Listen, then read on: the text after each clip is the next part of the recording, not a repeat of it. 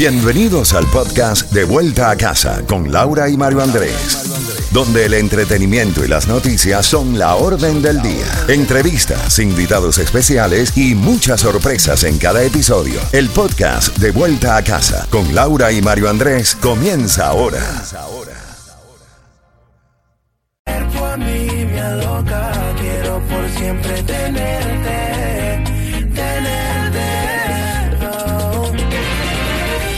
Z92, toda la música y todas las noticias a las en punta y a las y 30 de cada hora. Llama para que tengas esos boletos al Festival de la Salsa. Ya tienes la palabra clave. Simplemente debes de comunicarte con nosotros. Mario, tenemos también el resumen de las noticias, pero antes... Recordando que el Congreso Federal aprobó, de esto hablamos más adelante, aprobó el Keep Kids Fed Act, lo que garantiza una extensión al programa de entrega de alimentos a los niños en las escuelas del país. Estas exenciones concedidas con motivo de la pandemia van a continuar por el verano. Sin embargo, los cambios no convierten los desayunos y almuerzos escolares en gratuitos para todos los alumnos cuando inicie el año escolar. La nueva extensión requerirá que las familias de bajos recursos vuelvan a aplicar para el beneficio. Mario. Vamos a todas las noticias que usted necesita saber para estar bien informado. Ha sido un día de muchísima manifestación a nivel nacional. No se han detenido durante el fin de semana todos los grupos que están a favor y en contra de la derogación del tema del aborto.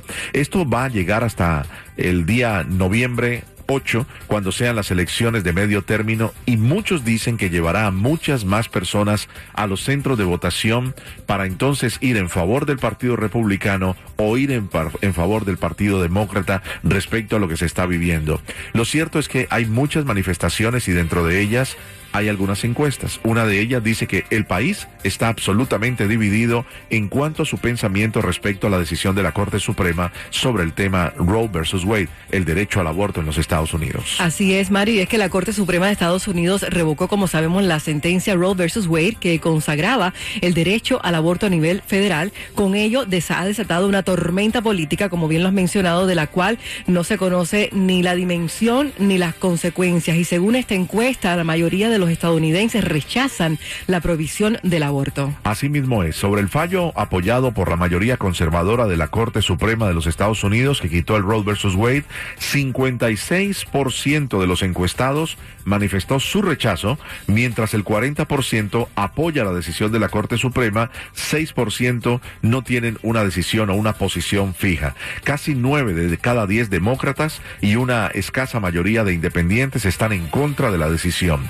Tres cuartas partes de los republicanos entrevistados, eso sí, la apoyan. De los graduados universitarios encuestados, se opone al controversial fallo. Y la mayoría de los hombres y las mujeres están en contra de la decisión, aunque un porcentaje ligeramente mayor de mujeres se opone, Mario, o sea, 59% frente al 54%. Mira, qué interesante, 57% de los encuestados considera que la decisión fue políticamente motivada, mientras que el 37% opina que estuvo ajustada al derecho. Pero una congresista generó nuevamente controversia. Ella calificó la revocación de la ley del aborto como una victoria para la vida blanca, así como lo oye. Elogió al expresidente Donald Trump por su papel en haber apoyado esto claramente. Así es, sin embargo, la misma encuesta en cuanto a la raza dice que el 60% de los no blancos y el 54% de los blancos se oponen a la decisión. Mire usted, y hablamos de Mary Miller, representante de Illinois, que hizo los controvertidos comentarios en un meeting de Save America, donde compartió escenario con el expresidente Trump. El presidente Trump, en nombre de todos los patriotas de Make America Great Again en los Estados Unidos, quiero agradecerte la histórica victoria para la vida blanca en la Corte Suprema, dijo Miller, eh, sobre el escenario provocando vítores de la multitud de partidarios del presidente Trump. Sus comentarios pronto provocaron ira, indignación en las redes sociales y en personas que se manifestaron que dijeron que se parecía traicionar una ideología supremacista blanca. Qué interesante porque nada se queda exento al caso de la decisión de la Corte Suprema de los Estados Unidos. Esto va para largo, Laurie. Así es, porque luego del fallo de la Corte Suprema de los Estados Unidos, Mario se ha trasladado este caso a los tribunales del país hoy. La decisión tomada el viernes ha provocado el inicio de una enorme serie de batallas legales de parte y parte, demócratas y republicanos. Muchos de los casos judiciales van a girar en torno a las leyes gatillo, es decir, aquellas adoptadas en tres estados que, eh, en anticipación al fallo de la Corte Suprema, Suprema pudiesen entrar en vigencia inmediatamente. Aquí, aquí en el estado de la Florida, entraría en vigencia el día primero de julio. Las demandas podrían también derivar en la aprobación de antiguas leyes que mientras era protegido el derecho al aborto, permanecían sin ser implementadas, así como restricciones a la interrupción del embarazo que estaban en pausa hasta que la Corte Suprema se expresara sobre el tema del aborto, Lauri. Y también, bueno, como lo mencionamos hace unos minutos, el Departamento de Justicia de Puerto Rico informó mediante un comunicado que no va a procesar, Mario, a las mujeres o médicos que practiquen el aborto en la isla. Así mismo es, eso en Puerto Rico. Recuerde que son eh, por lo menos 26 estados de la Unión Americana los que no solamente acatarían la orden de la Corte Suprema de los Estados Unidos, sino que harían casi imposible que dentro del territorio de esos estados se pudiera abortar por parte de una mujer, lo que llevaría a muchos abortos ilegales o personas que tendrían que viajar a otro estado o nación para poder abortar. Mira, Gustavo Petro, el presidente electo de Colombia, propone frenar la extradición de los narcos a los Estados Unidos. Gustavo Petro propuso detener la extradición así de aquellas personas que se acojan a un eventual proceso de desmantelamiento pacífico del narcotráfico. En la entrevista, Petro propuso supeditar la extradición al incumplimiento de procesos de desmantelamiento pacífico del narcotráfico. Agárrense. La medida dependerá de una negociación con Estados Unidos y a lo mejor ellos no quieren o sí. La extradición es un tratado bilateral entre Estados Unidos y Colombia.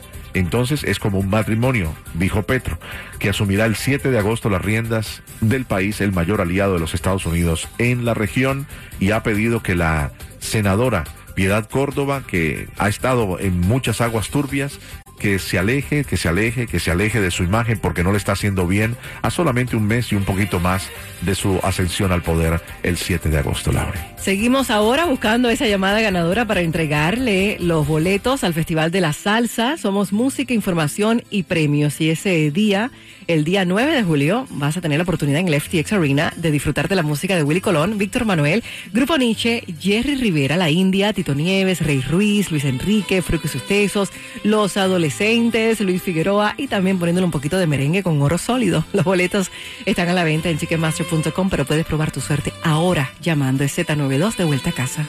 Juré que no iba a verte, mucho menos enloquecerme, pero no sé qué has hecho en mí.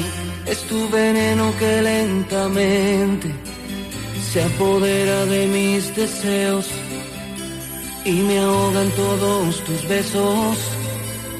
No puedo hablar, solo sentir cómo estremeces todo mi cuerpo. Y tú bien sabes que no fui yo, no es culpable la situación. Que quede claro por esta vez oh, que solo eres tú, solamente tú, la que con dulzura entiende mis palabras y ama mi locura, la que me domina con una sonrisa pintada en sus labios